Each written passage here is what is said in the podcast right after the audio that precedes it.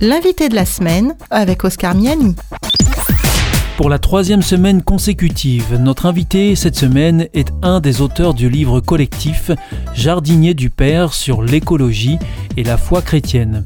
Et cette semaine, c'est André Bourreau que je reçois à ce micro.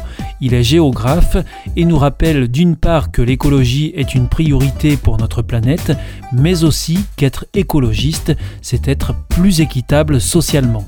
Aujourd'hui, il fait un bref constat de la situation.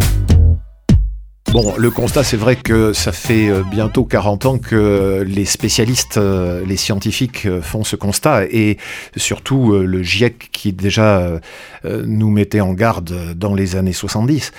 Euh, le constat, il, est assez simple, c'est que plus euh, notre société occidentale qui s'est répandue euh, sur tous les continents essaye de privatiser les ressources de la Terre, plus on va vers une catastrophe annoncée, à tel point même qu'un auteur en vogue en ce moment, hein, Yves Pacalet, a écrit un bouquin, L'humanité va disparaître bientôt, bon débarras, ce qui est d'un cynisme terrible que je récuse évidemment.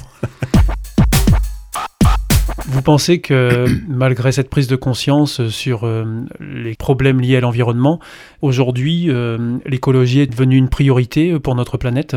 Je pense, oui, effectivement, que c'est une priorité pour toute la planète euh, que ce soit pour nos pays riches ou pour les pays moins riches, ceux qui essayent de nous rattraper et ceux qui malheureusement ont beaucoup de mal à le faire parce que euh, toute notre planète est un biotope très complexe, très fragile, avec des équilibres qui sont parfois d'une micro-région à une autre. Et euh, si on n'en est pas conscient, on peut vraiment euh, abîmer, c'est ce qui s'est bien souvent fait, pas toujours heureusement, ce système que nous aimons tant, c'est-à-dire avoir notre confort et avoir nos aises, eh bien c'est parfois vraiment au détriment de ce biotope que nous abîmons et qui ne se restaure pas à la vitesse que nous voudrions. Dans votre chapitre, dans votre récit, vous vous êtes intéressé particulièrement à écologie et sociale. Et donc, vous avez voulu relever un peu les inégalités. Euh, alors, vous prenez des exemples. Par exemple, vous dénoncez euh, les pratiques qui rendent les pays tributaires de certains producteurs euh, de pesticides ou d'OGM.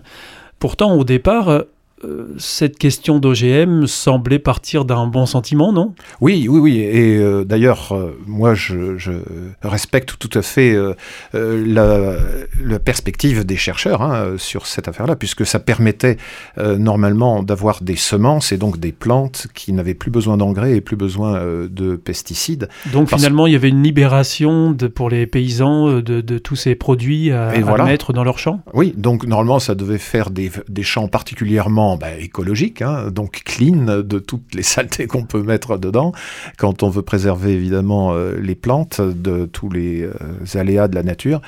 Et en même temps, euh, ce système des EGM a évolué et les gens se sont rendus compte que ben, on est prisonnier de quelque chose qui a été programmée dans chaque plante, c'est-à-dire elle ne redonne pas des semences. Donc il faut automatiquement redemander aux fabricants euh, de nous relivrer des semences et ainsi de suite, c'est-à-dire à chaque période culturelle.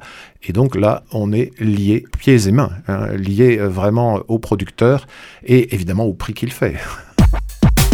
C'était l'invité de la semaine avec André Bourreau, co-auteur de l'ouvrage collectif Jardinier du Père, paru aux éditions Vie et Santé.